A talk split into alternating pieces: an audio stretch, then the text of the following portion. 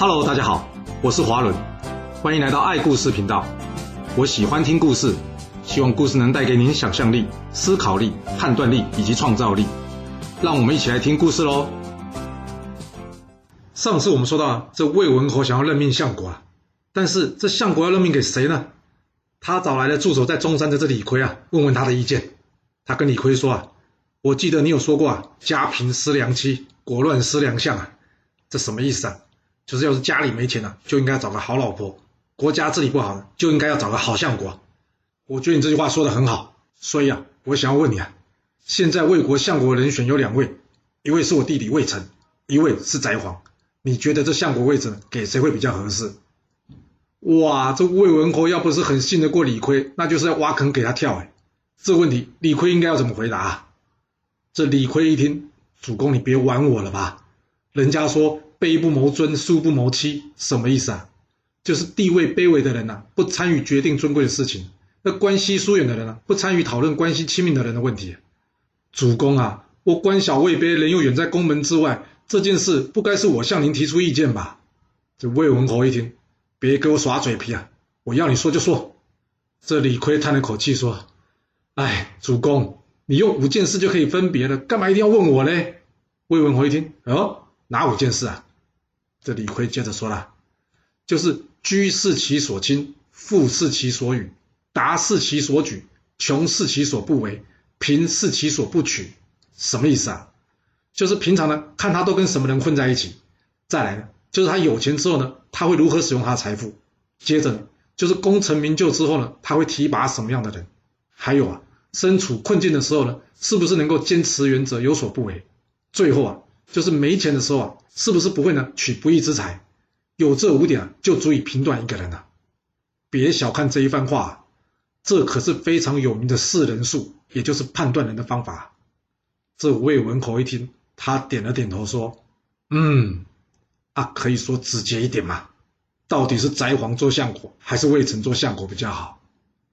哇，没想到老板竟然会来个打破砂锅问到底，没办法，推不掉啊。这李逵只好深吸了一口气，说：“哎，让翟皇做相国，还不如让魏成，也就是您的弟弟去做相国啊。”魏文侯听完之后点了点头，接着李逵转身就走了出去了。看起来这魏文侯很信李逵，啊，这李逵到底是谁呀？前面有说过，这李逵又有人叫他李克，在翟皇推荐之下，他协助魏文侯提出了一系列的改革，而李逵呢，非常重视农业。所以呢，他推动了这个平敌法，简单来说就是现在的贱买贵卖，成立了史上第一个国家级的物价控制或者说平抑物价的机构。另外，他制定法典，这可以说是魏国真正能成为强国的关键。李悝是战国时期法家的代表人物之一，他著有《法经》，对于后面的韩非子以及商鞅有着非常深远的影响。了解了李悝的背景之后，你就可以知道他说的话对魏文侯有多少分量了。翟璜一听到魏文侯叫李逵过去是要问提拔自己职位的问题，他跑去问李逵：“哎，啊，刚刚主公问你谁当相国，你怎么说？”李逵回答翟璜说：“我跟主公说，魏成比你合适。”翟璜一听，他问李逵：“啊，那主公怎么说？”李逵说：“主公也同意由魏成担任相国啊。”哇！翟璜听到这，他非常生气啊，他说：“有没有搞错啊？”我推荐岳阳拿下中山，西门豹治理邺城，吴起打下河西，还有你，你也是我推荐的，我的功劳难道没有魏成大吗？哎，不行不行，我得当面去问问主公。李逵一听，别了吧，你推荐大家，难道是要大家与你结党结派，然后推举你来当大官吗？我想不是吧，人家魏成呢，将薪水的九成拿去结交好友跟贤人，自己只留下一成来使用，而他推荐的蒲子夏、段干木、田子方三个人都是主公的老师，你推荐的人呢，全都是主公的臣子。那你要跟他争什么？翟皇一听，他恍然大悟啊，没错哎，我们没在同一个档次上哎，那能争什么？他向李逵说声谢谢，并且告诉李逵说：“看来我应该来当您的学生，向您学习啊。”这魏文侯除了礼贤下士、任用人才、拓地河西啊，针对农业、兵制以及法治所进行的改革，都是让魏国在三家分晋之后快速走向富强的关键啊。另外还有一点非常重要，就是他的外交策略啊。原先三家分晋之后，赵韩两家还想是要搞联魏制造或者是联魏制韩的策略，不过在他的外交斡旋之下，虽然最终未达成共识，但至少韩、赵、魏三家应该是先对外发展，而不是先对内斗争，这点短暂取得了共识。所以呢，这也让魏国在战国一开始呢，成为具有实质主宰力的一方之霸。而在魏国壮大同一时间呢，赵国的赵烈侯在相国公仲连的协助下，也还算治理的井井有条。而韩国这边呢，韩景侯死了之后，传位到了韩烈侯。韩烈侯呢，则是任命他的叔父韩归出任相国。韩归字侠里，原先治理韩国的也还算是不错。不过因为与朝中大臣严遂，或者是有人叫他严仲子有过节，结果呢？却引来了《刺客列传》中的第四号人物，这怎么说呢？原来啊，这延岁官场失意之后，他担心被杀，他离开晋国，来到了这齐国。不过他可不像其他人啊，这边没工作，那就另外找工作就好了。所谓此处不留爷，自有留爷处嘛。他对于侠磊恨之入骨，所以他决定一定要除掉这个侠磊，才能除去他的心头之恨呐。为了这一点，他到处去寻觅勇士。来到齐国之后。他在市场上看见了一个人正在杀牛，只看到这个人呢，手拿一把三十多斤的大斧头，就这样手起斧落，轻轻松松将这牛的骨肉呢给分开来，感觉好像完全不费力一样。哦，看起来是个大力士哦，搞不好还是个高手哎。你想想，这刺杀吴王僚专诸，原先不是也只是个杀猪的吗？千万别小看这些隐藏在市场中的高手啊！这延岁上前了，仔细看了一下这个人。这个人身高八尺，一双大眼睛，脸上还有卷曲的胡子，眉骨高手。他向一旁人打听，知道这个人名字叫做聂政。他为了躲避仇家，与他姐姐跟母亲呢一起躲到齐国来。聂政这个人非常孝顺，而且还是名勇士呢。果然，果然跟自己想的一样，这个人是个勇士啊。于是延岁主动上前了，与这聂政攀谈。然后请他吃饭。酒过三巡之后，延岁拿出了百亿的黄金呢，要送给这聂政。说真的，找人送来这百亿的黄金是有可能的，但要是现场拿出来，谁会没事就带着一大堆黄金在身上？这不重吗？有可能这样带着吗？不过史记都这么写了，我们就先这么说吧。重点不是他怎么送的，而是他有送了一大堆黄金就对了。这聂政一看，哎，这是在演哪一出啊？你都已经请我吃饭了，现在还要拿钱给我，有没有那么好啊？又吃又有拿，说吧，你到底是谁？想要做什么？这延岁说：“哎呀，我就只是想跟你交个朋友啊。我知道你很孝顺，所以这黄金呢，是我特别拿出来给你啊，给你妈妈祝寿的，也就是现在的生日礼物啦。”嗯，这延岁没说出来的话就是：我正在学公子光招募专诸这桥段，我打算拿这些钱买下你，叫你去帮我卖命啊。这聂政一听，这不行啊。我虽然没有什么钱，但也还算是有个正当工作，生活还过得去。我不可以随便拿你这么多钱呐！这延岁一看，这聂政是个直男呢。我跟他说话不能这么拐弯抹角的，要不然他听不懂我的意思哎。接着，延遂叫旁边的人先离开，他低声跟聂政说：“我有大仇要报，听说您是个高手，所以想请您帮忙啊。”哦，原来是要搞暗杀，啊，那不早说，聂政会答应吗？嗯，很多钱呢。不过收了这个钱可是会要命的，那要收吗？想也知道这钱不能收啊，钱再多也没有命重要啊。更何况聂政的母亲还在，他要是死，谁来照顾他妈？这聂政告诉严岁说：“谢谢您的抬举啊，但是听到您这么说，这钱我就更不能收了，因为我妈妈还健在，我要好好的奉养她。这件事啊，我建议您还是立即高明吧。”说完，聂政谢谢他的招待之后，转身离开了。就这样。日子一天天的过去啊，最后聂政的母亲还是因为年老而病逝了。而这当中呢，延岁还是常常派人来送些东西，关心他们母子两人。聂政在办完了他母亲的丧事之后，他想，嗯，其实这延岁对我算是不错的。想一想，我不过是个市井屠夫，他以一个大官的身份，对我这没有半点功劳的人，随随便便就给我百亿黄金，而且还常常派人来关照我，光这点就知道他够意思了。所谓士为知己者死啊，我一定要帮他做点事。哇，有没有那么直啊？人家延岁送钱给你是要买你去卖命啊！最好他是你的知己了，自己就不会在你妈还活着的时候就跟你提这件事啊。生命很重要的，千万别随便去送死啊！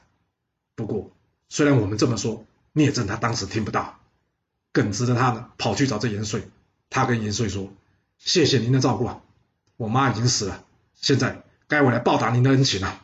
说吧，你想要除掉谁？”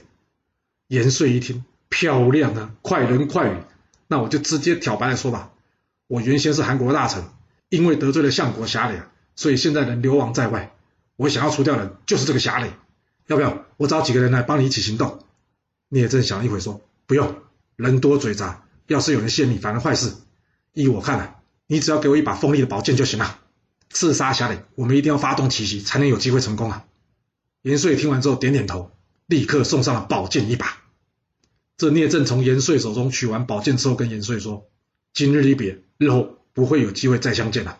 先谢谢你过去的照顾。”说完，聂政转身离开，一个人。前往这韩国了，那你猜聂政打算用什么计划出奇制胜来除掉这侠磊呢？别忘了，他可是个直男呢，你要他想出一个计划来，这根本就是在为难他。啊这聂政来到了韩国之后呢，先是养精蓄锐，好好休息一下。接着他来到这大街上，看到侠里的护卫呢前呼后拥的保护着他，这聂政躲在后面偷偷跟着，一直跟到侠里回到了他的官邸。嗯目标确认。那要马上动手吗？还不行，因为往来的人实在太多了。这侠里回到官邸之后开始办公，这大堂之上全部都是士兵、护卫，还有来办公的人。这聂政可不想伤及无辜啊，所以他选择等，等到侠里办公结束啊。终于，侠里办完工啊，准备下去休息了。而这时聂政冲了出来，说：“有急事要报告相国。”吼，这想的也太简单了吧？这么烂的理由，要是谁都能过关的话，那侠里都不知道已经死了几次了。没错，护卫的士兵呢，马上上前拦阻这个聂政。不过因为聂政天生神力，力大无穷啊，他一路冲进来，大家拉也拉不住。这可不行啊！这士兵们发现不太对劲了，所以怎么样？立刻抄家伙，亮出兵器啊，要阻止这聂政再继续往前呐，并且高声喊道：“有刺客保护相国啊！”这一时之间，护卫的士兵们马上关上大门，一涌而上啊。这聂政一看，亮兵器了是吧？那就不用演了，他也亮出兵器来。接着，只见他一剑一个的挥过去。这聂政大声的说：“一起上吧！”由于聂政力量非常大，他又手持宝剑了，这护卫的士兵呢，根本就抵挡不住他宝剑的攻击啊！士兵们就像平常被聂政肢解的牛只一样，一瞬间骨肉分离啊，一个一个倒下。不过短短的几步路啊，聂政已经杀了数十名的士兵了。天哪，这是死神下凡吗？这瞎磊看到满身是血聂政啊！他已经吓得两腿发软了，害怕的瞎磊呢，想要赶紧离开座位逃走，不过已经晚了，因为聂政的一剑已经正中他的心脏，当场解决掉他了。这聂政环顾四周，他听到户外军队移动的声音，他知道他今天是不可能逃得掉了。算了，原本也没打算要逃，不过他还有个姐姐，他想我千万不能连累我姐。接着他拿起刀子。割下自己脸皮，挖出自己眼珠，最后一剑划过自己肚子，肚破长流，当场倒地而死啊！这韩烈侯听到相国侠磊被杀，气得他呢，将聂政尸体拉到大街上，他要帮侠磊出口气，找出这背后指使杀人的凶手啊！他跟大家说：“谁谁可以指证出这个刺客是谁，我就赏他千金。”看看这聂政啊，整张脸都毁了，这可能连他妈都认不出他是谁了。这韩国的百姓怎么可能知道这位远从齐国而来的刺客他的真实身份呢？但就在几天之后，来了一个女孩子。这女孩子看见聂政的尸体之后，大哭了起来。一旁有个好心的人，小小声的跟她说：“小姐，你认识这个人吗？”这女生点了点头。这好心的人呢，赶紧跟她说：“你知不知道这人杀了我们的相国啊？现在韩侯啊悬赏千金要找出杀人凶手，你别在这乱哭，赶紧走吧，不然会要你命的。”没想到这女的，却大声的说：“我的名字叫做聂龙，这杀侠的人就是我的弟弟聂政。”哇，这一叫可把一旁的人都吓到了。这么不怕死，敢过来认尸，而且竟然还是个女孩子，哎，有气魄。不过就是不知道当时韩国百姓有没有发现，要是这个女孩子说的是真的，那抓到她就有千两黄金啊！那这不等于是有一堆钞票在眼前吗？但是古人好像没有那么贪财哦，因为大家让他畅所欲言。并没有上前把他抓起来啊！这内容说了，韩遂看上我弟弟的才能，跟他结交成为朋友。之前我弟弟因为要照顾我跟我妈，所以一直没有答应韩遂的要求来韩国行刺这个侠磊。今天我妈死了，我也出嫁了，我弟聂政才会抛开一切顾虑去帮着韩遂行刺侠垒啊！他一定是怕牵连到我，才会毁容自尽的。他这一生都在帮我想，我怎么可能因为自己怕死，就让他这样一位英雄豪杰默默无名的死了呢？说完，他抱着聂政的尸体大哭啊！由于聂龙、聂政姐弟的感情非常的好啊，这聂龙实在无法接受自己弟弟死的这么惨，最后他抱着聂政的尸体，难过的也离开人世之间了。他的生命就这样结束在他的痛哭声之中了。而聂政这位《史记》中《刺客列传》中第四位，可能也是武功最高的一位，他的名字因为聂荣死前的哭喊而留在这历史之上。韩烈火知道这件事之后呢，觉得这两姐弟实在算是有情有义了。所以，他叫人将这两姐弟好好给安葬了。之后，他将相国位置交给了韩衍，或是叫做韩三坚的来接任。不过，看样子这韩烈侯跟韩衍实在做的不怎么样哦。因为掌政六年之后，连这被魏国打到趴的秦国都可以出兵攻打韩国一样，并且取下六座城池。四年之后，韩烈侯病薨，传位给他儿子韩文侯。就在当年，威震诸侯的魏文侯也病逝了。韩文侯即位之后呢，开始学魏国对外进行扩张。他先是出兵攻打这三天两头就来找韩国麻烦的郑国，接下来讨伐宋国，再接下来两次讨伐齐国。就这样在位十年，对外发动了四次大战。之后传位给这韩哀侯。韩国好忙，这赵国也没空下来。前面说过，赵国在相国公仲连治理下还算井井有条。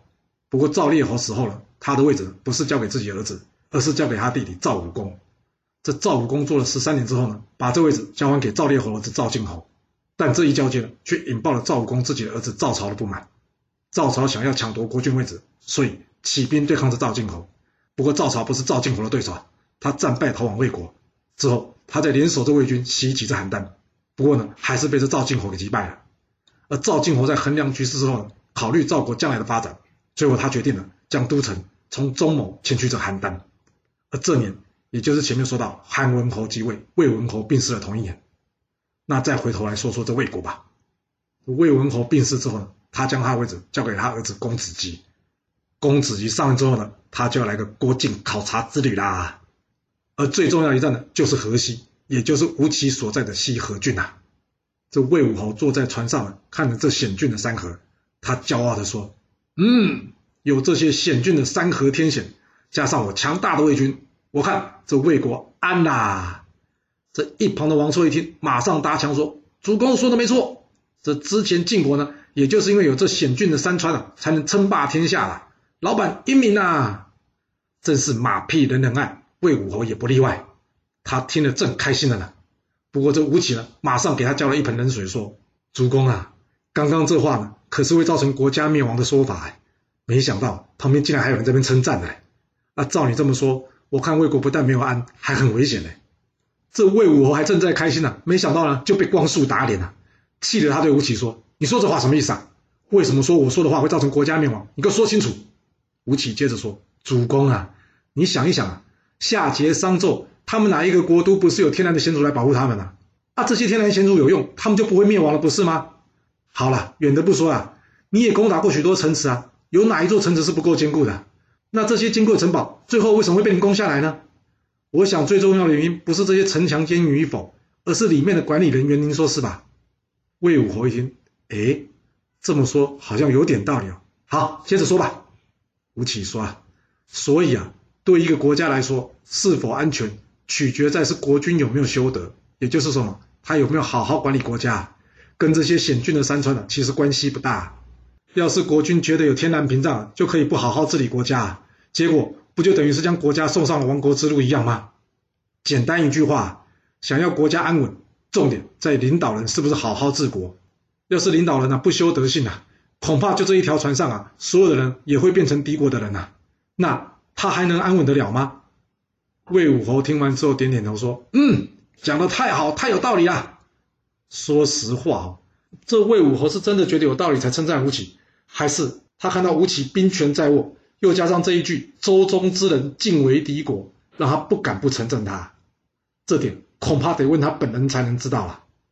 但不管怎么说，吴起这句“周中之人尽为敌国”啊，成为后来成语典故“周中敌国”的由来啊。比喻什么？比喻的亲信的人啊，也可能会背叛你的意思啊。这巡视活动结束没多久之后呢，这魏国的相国李悝就病逝了。那应该由谁接任相国呢？放眼望去，论功劳、讲资历，都是吴起啊。那要让吴起成为相国吗？吴起成为相国之后，会不会发生周中敌国的事情呢？这魏武侯到底应该任命谁来担任他的相国呢？这故事会如何的发展呢？我们要到下次才能跟各位说喽。好啦，我们今天就先说到这。若喜欢我的故事，要麻烦您记得动动你的手指，给我五星评价，或是点赞、订阅、追踪以及分享哦。当然，也欢迎您留言分享你对这一集的想法，或是你也可以请我喝一杯咖啡或是饮料，让我有持续创作的动力。其实历史就是顶层阶级的生活记录，了解顶层阶级的思考逻辑以及做法方式，我们就有机会改变自己的未来。谢谢您来听我说故事，我们下次再见喽。